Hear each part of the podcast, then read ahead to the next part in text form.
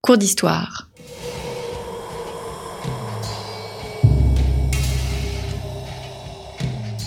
Une émission de la rédaction de Storia Voce.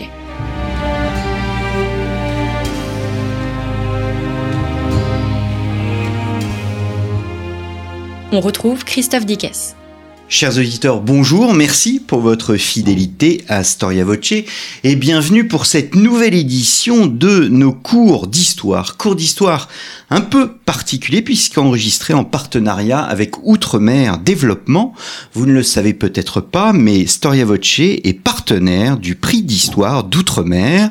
Michel Bach-Strobel a remporté l'édition 2019-2020 euh, pour son livre sur les orpailleurs du Maroni il s'agit d'une histoire des sociétés, euh, et nous allons rester dans ce champ d'études en nous éloignant de la Guyane. Nous allons parler en effet aujourd'hui et lors des deux prochaines émissions de nos cours d'histoire des Indiens des Petites Antilles au temps moderne. Trois émissions donc, une première consacrés à cette population. Qui sont-ils exactement, ces Indiens des Petites Antilles Leur vie quotidienne dans une deuxième émission. Et enfin, dans un troisième volet, nous verrons les Amérindiens et les Français dans les Petites Antilles. Quelles étaient leurs relations Benoît Roux, bonjour. Bonjour. Merci d'avoir répondu à notre invitation. Vous êtes docteur en histoire, ingénieur d'études à l'université de Rouen-Normandie. Votre thèse de doctorat est précisément consacrée euh, à euh, l'histoire coloniale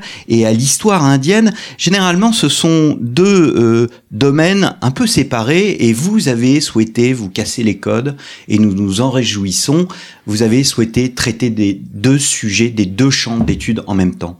Effectivement, en général, on a d'un côté l'histoire coloniale et notamment l'histoire des institutions coloniales, et de l'autre une histoire amérindienne euh, qui était plutôt le, domaine des archéologues ou des ethnologues, euh, et finalement très peu le domaine des, historiens. L'idée, effectivement, c'était de réunir ces deux histoires pour voir un petit peu comment euh, se passent les, relations entre Français et Amérindiens dans les Antilles au, XVIIe siècle, et en allant piocher comme ça dans d'autres disciplines aussi que sont l'archéologie, l'ethnologie ou la linguistique. Mmh. Votre champ de recherche, on va revenir sur les petites Antilles, mais c'est bien l'époque moderne, on va dire du 15e au 17e, 18e siècle? Oui, voilà, exactement. Alors euh, du 15e ou à la fin du 17e, euh, donc euh, jusque dans les années 1660, 1670, quand le modèle colonial va, va se modifier, notamment avec sous l'impulsion de Colbert. Alors quand on évoque les petites Antilles. Où se trouvent-elles ces petites Antilles? Alors c'est vrai que le nom est très évocateur et, fait rêver, mais on a souvent du mal à, le, à les situer sur, sur une carte. Alors les petites Antilles, euh, pour les francophones, c'est surtout la Guadeloupe et la Martinique. Euh, ce sont toutes ces îles, en fait, un, chapelet d'îles entre, en gros, Porto Rico et le continent sud-américain. donc, donc voilà. Alors, les Indiens des Petites Antilles, entre fantasme et réalité, c'est le premier volet euh, de nos cours d'histoire. Qui sont ces populations amérindiennes des Petites Antilles, Benoît Roux? Alors ce qu'il faut dire d'abord, c'est qu'à l'arrivée des Européens dans, la Caraïbe à la fin du XVe siècle, euh, l'archipel, lui, est occupé depuis près de cinq millénaires euh, par des populations amérindiennes qui sont venues en fait du continent par, euh, vagues successives. au groupe de chasseurs, pêcheurs et cueilleurs qui étaient a priori nomades à la période pré-céramique, va succéder à partir du VIe siècle de notre ère des populations d'agriculteurs céramistes, eux sédentaires, et qui sont venus des Guyanes et du Venezuela. Euh, ces sociétés qui sont relativement euh, homogènes culturellement occupent un territoire qui est en gros circonscrit euh, au départ aux îles orientales hein, de la Caraïbe et conservent donc du coup des relations extrêmement étroites avec le continent. Mais au 7e et 9e siècle, euh, cette apparente unité de, ces groupes va en fait se disloquer pour une raison qu'on comprend mal encore pour l'instant, mais ça va laisser émerger toute une mosaïque culturelle complexe euh, à l'échelle de, l'ensemble de l'archipel, avec les petites Antilles, les grandes Antilles et les Bahamas, marquées par le développement de, cultures hein, insulaires propres pour ces, trois espaces jusqu'au 15e siècle, donc jusqu'à l'arrivée des Européens. Hmm. Comment s'opère le contact entre ces sociétés autochtones des, petites Antilles et les Européens, donc à la fin du XVe siècle Alors c'est un peu un contact en deux temps, puisque euh, le 12 octobre 1492, Christophe Colomb va arriver dans les Bahamas, puis dans les deux mois qui vont suivre, euh, il va remonter le long des côtes de Cuba et de Saint-Domingue. En fait, les petites Antilles, elles, ne seront explorées que lors du second voyage, euh, l'année suivante, en 1493. Euh, seulement, l'ombre inquiétante d'Indiens que les populations des grandes Antilles auraient dépeint aux Espagnols comme des guerriers euh, féroce euh, est désigné par le mot de cannibales ou caribes, qui donnera Caraïbes en français, euh, plane dès, dès le premier voyage. Euh, dix mois plus tard, lors de son second voyage, Colomb euh, et son équipage vont aborder la Guadeloupe, euh, le 4 novembre 1493 exactement. Et finalement, aux premières impressions extrêmement idylliques, hein, c'est une île paradisiaque pour les Espagnols, succèdent des témoignages des marins. Alors je ne résiste pas à vous lire un, petit passage de, ce récit des, des matelots de Colomb. Le capitaine entra dans les maisons où il trouva les objets qui appartenaient à ces gens. Il y trouva beaucoup de coton filé et prêt à être filé, ainsi que des victuailles, et il ramena un peu de tout, et en particulier quatre ou cinq os de bras et de jambes humains. Dès que nous vîmes cela, nous soupçonnâmes que ces îles étaient celles des Caribes, qui sont habitées de gens qui mangent la chair humaine, parce que l'amiral, suivant les indications que lui avaient données les Indiens des îles découvertes précédemment, avait modifié la route pour les découvrir. Alors évidemment, l'interprétation de ces, de ces restes humains euh, va paraître comme une preuve euh, d'anthropophagie et non comme une preuve euh, d'un rituel funéraire, hein, ce qu'elles sont, ce que ces restes sont en fait ici.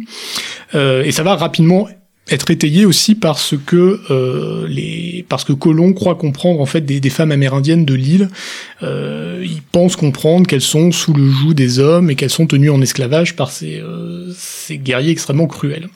Euh, dès lors, finalement, la figure du, du caraïbe ou du cannibale, hein, construit a priori, se trouve indissociablement liée aux populations indigènes des petites Antilles. Hmm. C'est intéressant parce que l'horizon d'attente euh, des, Européens est largement euh, empreint d'une vision, j'allais dire, extraordinaire, une vision légendaire de l'étranger qui est héritée des, récits de voyages médiévaux, ceux de Marco Polo, ceux de, Jean de Mainville, pour ne citer que les plus lus à l'époque. Cette appréhension du monde a-t-elle influencé la rencontre avec les Indiens des petites Antilles alors effectivement, beaucoup de chercheurs hein, ont, souligné l'intrication extrêmement forte entre l'imaginaire et le réel, entre le, mythique et l'historique dans, l'entreprise euh, anthropologique de Christophe Colomb. Euh, en outre, on sait bien hein, l'obsession qui était celle de, l'amiral pour l'Extrême-Orient et notamment euh, pour les cités du, du Grand Camp qu'il pense découvrir. Alors effectivement, lorsque les Indiens des, grandes Antilles euh, lui parlent des, cannibales, Colomb euh, va se laisser guider en fait par la proximité euh, phonétique pour les associer d'abord à des cynocéphales, hein, canis en latin.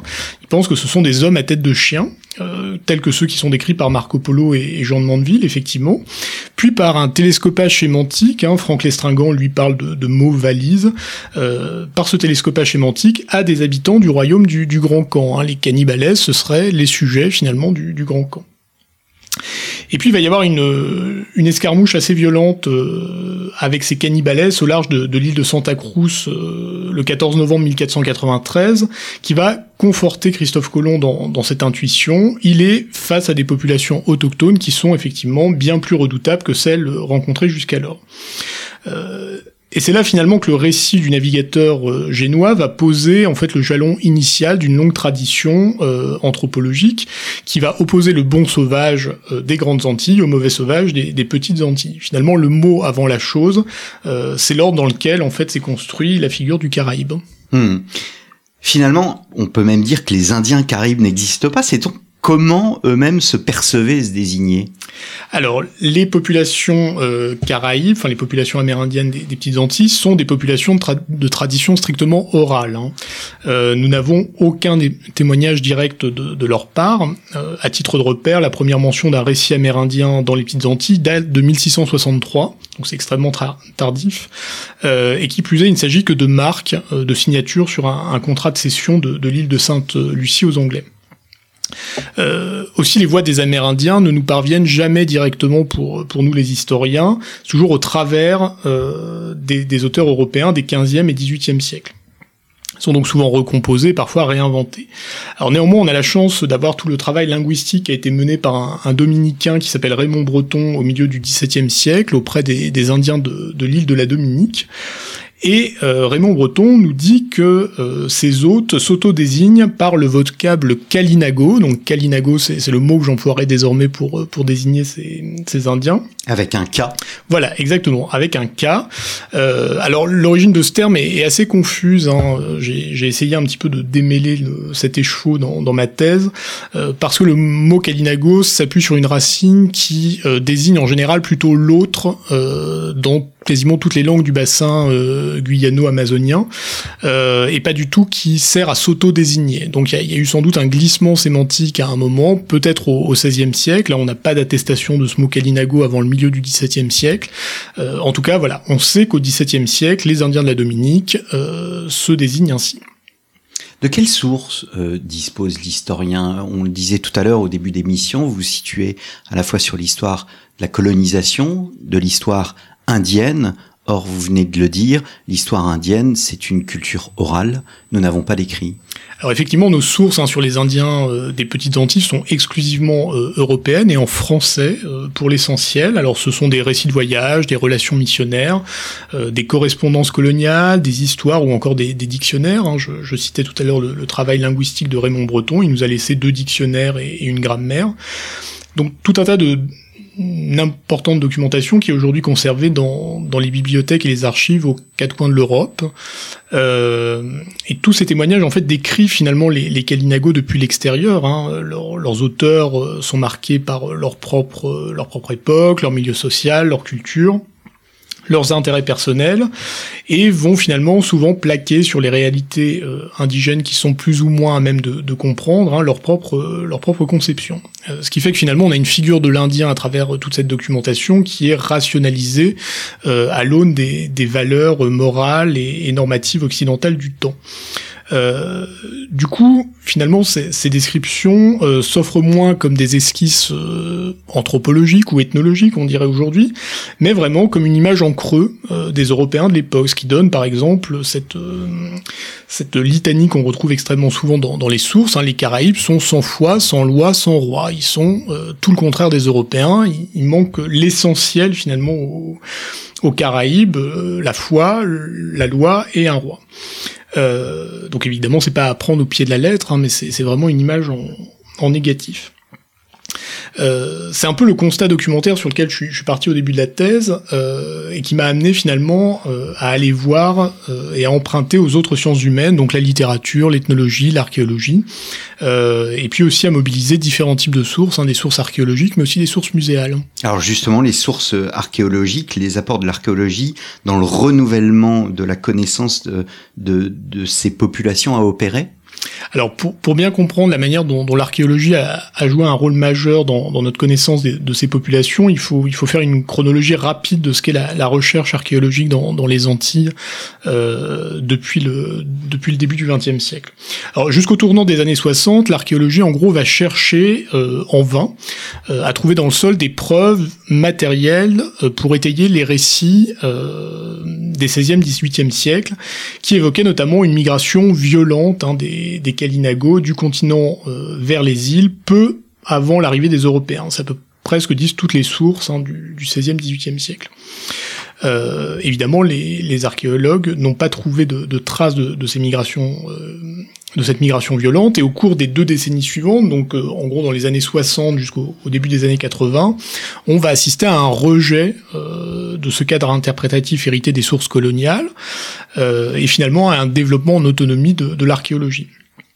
Alors cette remise en cause violente et durable de, la fiabilité des sources coloniales va aboutir en fait à un renouvellement euh, en profondeur des deux disciplines, historique et archéologique, qui vont suivre pendant quelques années des, des chemins différents.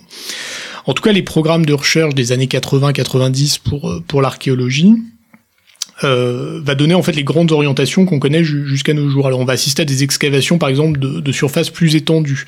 On va se mettre à fouiller des, des grandes surfaces et puis on va euh, commencer à lire les sites de manière synchronique euh, pour permettre de mieux appréhender finalement les, les pratiques et les comportements socioculturels des populations étudiées.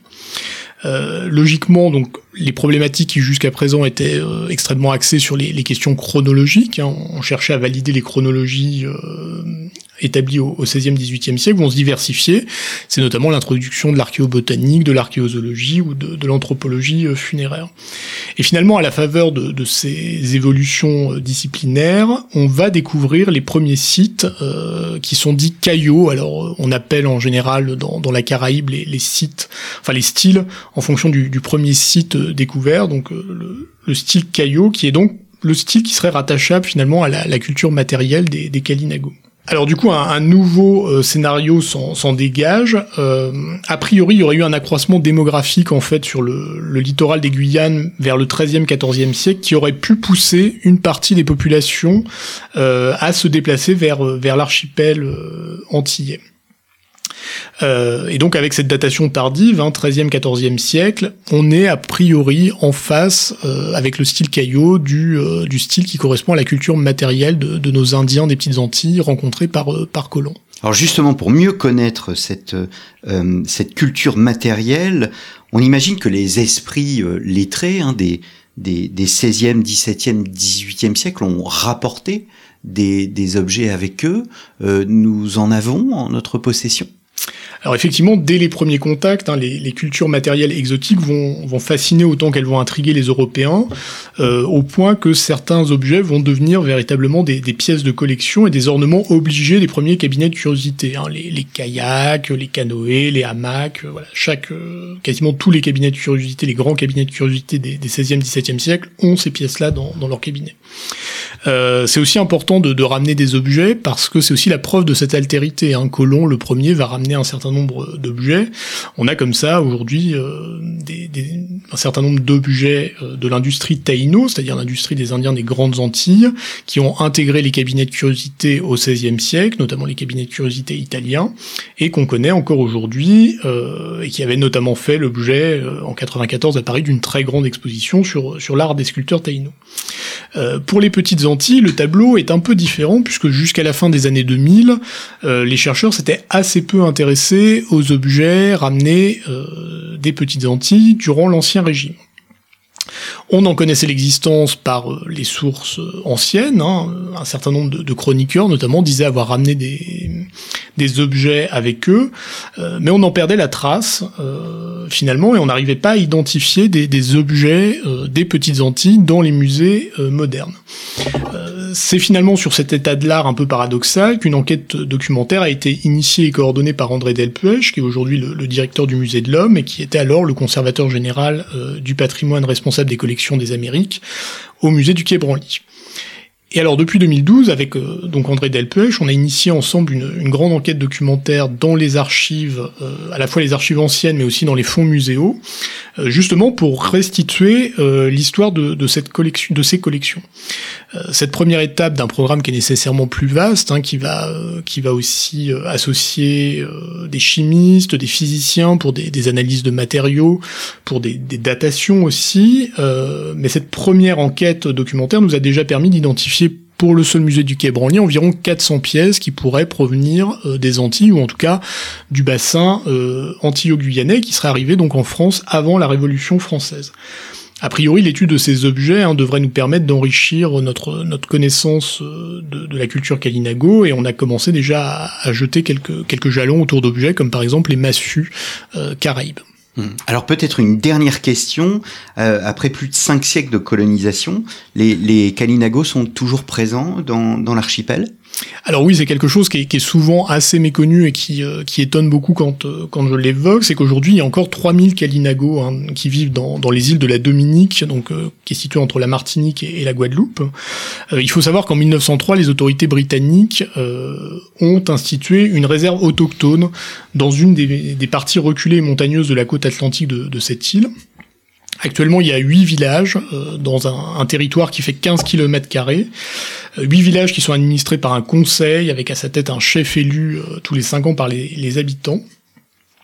et on a vu justement au XXIe siècle une certaine résurgence hein, de, la communauté, de, sa, une volonté de, se réapproprier, de, préserver sa culture. Donc voilà. Par ailleurs, les survivances amérindiennes sont nombreuses hein, dans, la culture créole en général. Au plan culinaire, c'est évidemment l'utilisation du, manioc, notamment pour la fameuse galette euh, de manioc, la cassave, euh, l'utilisation du piment. Euh, donc voilà, ça c'est les usages les, plus, connus. De même, l'organisation aujourd'hui, même encore de l'espace traditionnel domestique, doit beaucoup aux formes amérindiennes. Et puis on ne peut pas clore ce moment sans évoquer évidemment le, hamac à la sortie de, l'été que les Européens ont emprunté très tôt aux Indiens des Petites Antilles. Eh bien c'est sur cette image du hamac que nous allons laisser, nos auditeurs. Merci euh, beaucoup euh, Benoît d'être venu au micro de Storia Voce. On se retrouve la semaine prochaine pour la suite de notre cours d'histoire consacré aux Petites Antilles. Il me reste à vous remercier aussi chers auditeurs. N'oubliez pas que notre radio est une radio associative, qu'elle ne peut vivre que grâce à votre soutien. Si vous pouvez nous soutenir, rendez-vous sur notre page d'accueil dans la rubrique Soutenez Storia Voce. Vous pouvez, contre un don, euh, recevoir un livre grâce à nos partenaires éditeurs. Merci beaucoup et à la semaine prochaine.